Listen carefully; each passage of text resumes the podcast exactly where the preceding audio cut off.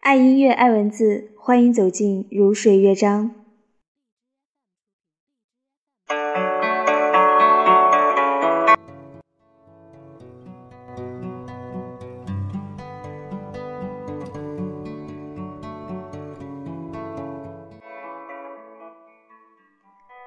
在这个世界上，有人相爱到死，也会有人一辈子遇不到爱情。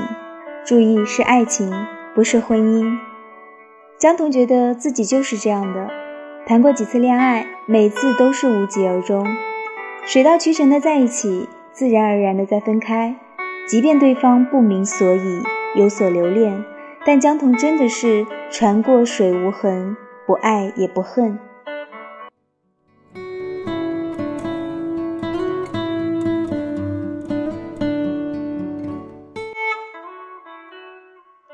他也想过是原生家庭不够幸福的影响吗？还是从小到大都没有见过令人羡慕的爱情？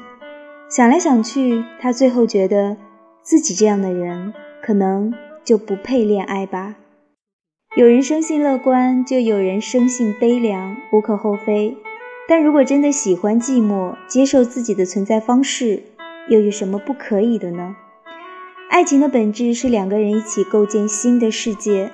但他讨厌人生归宿被认可的只有婚姻一种形式，爱情始终会消散在婚姻里，留下的不过是捆绑在一起之后的各自孤独。